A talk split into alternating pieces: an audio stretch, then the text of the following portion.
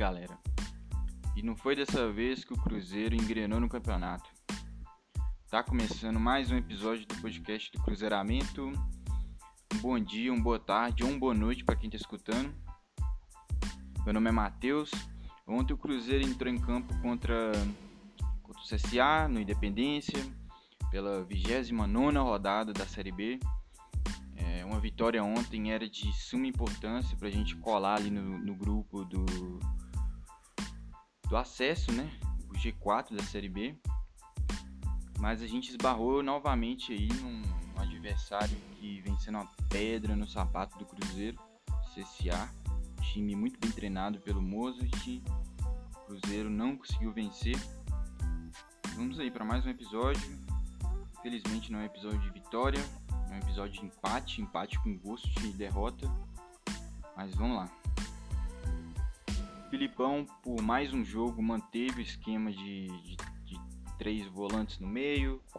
É, ontem, com o retorno do Jadson Silva, né, que cumpriu suspensão contra o Vitória, é, com a ausência do Adriano é, pelo terceiro cartão amarelo. Ele manteve o Jadson Oreia, que jogou no lugar do Jadson Silva contra o Vitória. Esse jogo ele jogou no lugar do Adriano é, e montou o meio ali com o Jadson Silva mais o Machado. Teve também o retorno do Potker, que desfalcou o Cruzeiro aí nos últimos dois ou três jogos. É, problema de estiramento muscular que ele teve na coxa. Recuperado, foi pro jogo. É, o Ayrton é, caindo pelo outro lado, o Sobs ali fazendo centroavante, Pereira e Cáceres nas laterais, Ramon Manuel na zaga, Fábio no gol. É, um time que eu já esperava, que a maioria da torcida já esperava, mas que ali no, no início do, do jogo teve alguma dificuldade na questão da criação de jogadas, transição, velhos problemas que assombram esse time do Cruzeiro. É, eu achei que o Jadson Oreia ficaria mais atrás, é, liberando mais o Silva e o Machado. Não foi o que eu vi. É, eu vi foi o Jadson Oreia se mandando mais para o ataque, o Machado também é, Machado com esse papel de organizador, né, de armador. É, e eu vi um Jadson Silva um pouco mais recuado. É, coube a ele é, cumprir ali a função do Adriano, que estava suspenso, né? E com isso o Cruzeiro, apesar de eu achar o Cruzeiro é, seguro defensivamente no primeiro tempo, é, não achei que a gente deu espaço para o CSA, apesar que o CSA é um time que gosta da bola, que toca bem a bola, que vem evoluindo a jogada desde a defesa, é um time realmente que tem essa característica. Mas eu achei que defensivamente a gente estava bem postado, a gente estava compactado, os jogadores é, sempre fechando a linha, sempre é, muito empenhados ali em tapar os buracos, em fazer a marcação mais, mais incisiva contra o CSA. É, a questão do Cruzeiro no primeiro tempo que pegou ali foi nossas, nossa, nossas jogadas ofensivas. Achei que ofensivamente a gente não foi bem. É, a gente, dado o momento ali, a gente estava recuperando bastante a bola lá, logo na intermediária ali, é, já para lançar algum contra-ataque, é, vários chutes de fora da área. É, mas a, a, única jogada que de fato eu me recordo aqui que foi uma jogada de certa forma bem tramada. Foi uma bola que deram pro Ayrton na ponta. O Ayrton cortou para dentro e chutou. Uma bela defesa do goleiro do CSA. Mas fora isso, nada. Um time realmente é, não estava conseguindo ler os espaços ali do ataque. Enfim. E numa bola. É, uma bola isolada, na minha opinião. Um lance ali, um cruzamento do CSA. Eles conseguiram fazer o gol. É, um atacante deles, acho que Pedro Lucas, se não me engano, um atacante alto, ganhou ali no ar. A gente já tinha levado é, gols de cabeça deles no primeiro turno, agora no segundo turno também. Eu achei o gol um pouco injusto, é, acho que o CSA não estava merecendo gol, acho que o Cruzeiro estava bem na marcação. É, mas enfim, levamos. É, não foi um primeiro tempo bom, a gente saiu com esse placar desfavorável, ainda sem ameaçar muito o gol do, do CCA. A gente ameaçou mais com essa questão desses chutes de fora da área, mas assim, nenhum com grande perigo. Achei o pote que é extremamente sumido da partida. É uma das grandes características do pote que é essa questão da força pelo lado, é a questão de fechar bem na área ali e, virar como se fosse um centroavante na finalização das jogadas. Mas ele sumiu o primeiro tempo inteiro. É, nos raros momentos ali que ele teve a bola, ele perdeu ou sofreu falta, não conseguiu progredir o jogo dele, é, não fechou na área em quase nenhum momento, não, não chegou nenhuma bola ali, enfim. Teve momentos até que a gente não tinha gente na área para completar a jogada caso houvesse um cruzamento. Então, não sei se foi a questão da, do ritmo do pote que ficou parado, mas muito abaixo ontem, muito abaixo. Eu que senti falta dele nas partidas que ele ficou fora. É, ontem realmente não entrou bem. É, o Filipão até inverteu ele de lado no final do primeiro tempo para ver se ele conseguia entrar na partida. É, ele até entrou, ele arrematou uma bola ali pela, pela esquerda, mas o Filipão já sacou ele no intervalo. Realmente fez um primeiro tempo muito abaixo. É, o, o Filipão tira e ele coloca o Arthur Kaique, que vinha sendo titular nos últimos jogos, né, nos jogos que justamente pode que desfalcou o time e botou o Giovanni Piccolombo no lugar do Jadson Soreia. Gostei bastante, inclusive, dessas alterações do Filipão. É, mostrou que queria sim ganhar o jogo e que estava sem medo. É, apesar de ter colocado os três volantes no início, mas enfim, achei que mexeu bem no intervalo. Tem treinador que nem no intervalo mexe, que espera passar tipo 15 minutos do segundo tempo. As mexidas é, deram certo, mostraram resultado.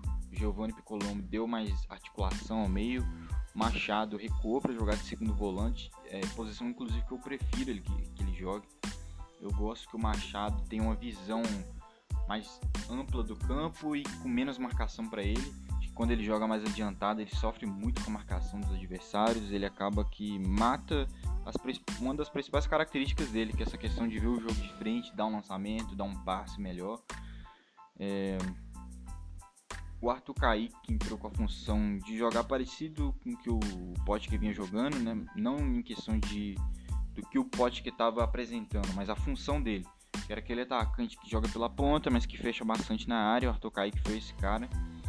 É... com essas melhoras, a gente chega ao nosso gol, sobe e empata a partida. Sobis que vinha fazendo o jogo dele, né, de sempre, saindo bastante da área, tentando articular o Cruzeiro sempre que ele pode, sempre que ele tem a bola ali nos pés. A gente chega um empate, é, chegou até a parecer que o Cruzeiro poderia virar a partida, acho que a gente poderia virar essa partida. A gente empatou cedo, a gente empatou com, com 8 minutos do segundo tempo, tinha todo o segundo tempo pela frente. É, depois do nosso gol, o CSA que tinha voltado para o segundo tempo de uma forma mais reativa para jogar na, no erro nosso, né? Basicamente, buscando uma bola para matar a partida. Eles voltaram para a partida, né? Eles voltaram é, querer agredir o Cruzeiro. Com isso, o Fábio fez defesas assim absurdas. O Fábio salvou o Cruzeiro ontem, era o Cruzeiro sair derrotado. É, destaque para a última defesa que ele fez, que foi uma defesa assim muito absurda, é, com sem exagero nenhum, defesa assim, foi meio nóia a defesa do Fábio, ele fechou o ângulo ali muito bem. 40 anos, hein, gente? Sempre bom lembrar, 40 anos, questionado até hoje por parte da torcida do Cruzeiro. Alguns insistem em querer diminuir, querer criticar quando não tem que criticar. Tá aí, Fábio salvou esse empate, era pra gente ter saído derrotado. É, se quando saiu o gol parecia que a gente ia virar, o resto da partida é, o Cruzeiro voltou a ser um time com dificuldade extrema de criação. É, eu achei que o Giovani sumiu um pouco da partida depois do gol. É, é não sei se não foi uma questão de alguém ter que achar ele, é o dele tentar aparecer mais no jogo. É, não vou aqui julgar o que foi, mas eu, o que aconteceu de fato foi que ele deu uma sumida e fez falta. Porque o gol sai ali de um momento que ele estava muito ativo na partida, sai de um chute que ele deu e o goleiro deu rebote. É, o Ayrton ontem foi muito mal na partida também. É, no primeiro tempo ele até tentou, fez um, um, um, lance ali que eu comentei, que ele chutou e tal. Porém, mal. Ontem foi talvez a pior partida do Ayrton com a camisa do Cruzeiro, na minha opinião. E mostra o que, que é o nosso ataque em noites que o Ayrton tá muito mal, né? Realmente a gente sem o Ayrton é, não tem muita inspiração não. Sem o Ayrton e sem o Potker, né? Porque o Potker vinha bem nas outras partidas que ele jogou. Ele vinha bem. Mas nessa realmente muito, mas muito abaixo. Então essa é a cara do ataque do Cruzeiro quando o Ayrton vai mal, quando o Potker vai mal. Time que não consegue criar jogadas com clareza. Né? A gente finalizou 19 vezes na partida, 7 no gol. É um número alto, né? Tipo, ok. Mas com chances reais mesmo a gente não teve muitas. É, o Filipão tenta a cartada final ali que tira o Sobis, que não aguenta jogar os 90 minutos. Bota o Sassá. É, eu entendi porque ele botou o Sassá, ele vem botando muito Moreno nos jogos e não vem dando resultado. Moreno não marca gol, impressionante. Colocou o Thiago em alguns também, também não deu resultado. O Thiago não, não entrou bem, não, não fez gols. Acho que o Filipão só voltou pro final da fila, deu reset. Vamos tentar no Sassá de novo. O Sassá também não entrou bem. É... Realmente, o Cruzeiro parece que a gente tem muito centroavante, mas é... efetivamente a gente só tá tendo sobs mesmo. E é isso, é uma partida que o Cruzeiro tinha que ganhar. É, o Juventude perdeu, o Sampaio Correia perdeu, os times ali na frente estão cooperando, a Ponte Preta perdeu. Mas, quer dizer, agora eu fiquei em dúvida, não sei se a Ponte perdeu, não foi a rodada passada, mas enfim, é, os times ali é, vacilaram, era a oportunidade do Cruzeiro colar de vez ali no G4, de iludir o torcedor bonito, mas não, não é, nossa próxima partida agora é contra o Havaí, outro adversário direto, é, fora de casa. Cara, ontem realmente eu dei uma desanimada braba, eu vou confessar para vocês. É, eu fiquei muito ansioso para a partida e eu sabia muito que a gente precisava ganhar. É, e o resultado não veio, veio um empate com gosto de derrota. E é, é difícil até falar. Difícil até falar é, seguir. Seguir, vencer a próxima, né? Contra o Havaí. É um jogo muito difícil, um jogo de seis pontos, como era de ontem também. E é isso, eu desanimo, o torcedor em geral desanima, acho que os jogadores de certa forma desanimam, é, mas não, não há margem para desânimo. A gente tem que ir, tem que vencer o Havaí claro, é muito difícil falar de acesso. É, não vou aqui ser esse mensageiro do de uma mentira, né? Hoje é uma mentira falar que a gente tá que a gente vai subir, é uma mentira. A gente tá na luta. Estamos na luta, jogo a jogo, é, levando porrada, caindo. Mas é isso. Acho que ontem questão do, do Ayrton ter ido mal pesou bastante. A gente precisava muito do Ayrton no jogo como de ontem. É, mas lógico, o peso não está nas costas dele.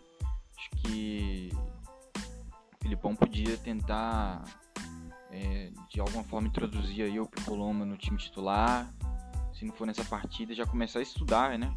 Porque eu sei que é, esse esquema de três volantes aí deu resultado pra gente. E resultado que eu falo é literalmente deu resultados pra gente, deu alguns pontos pra gente, dá uma segurança defensiva ali que o Filipão gosta, mas eu acho que a gente fica peca na questão ofensiva, peca na questão de criação.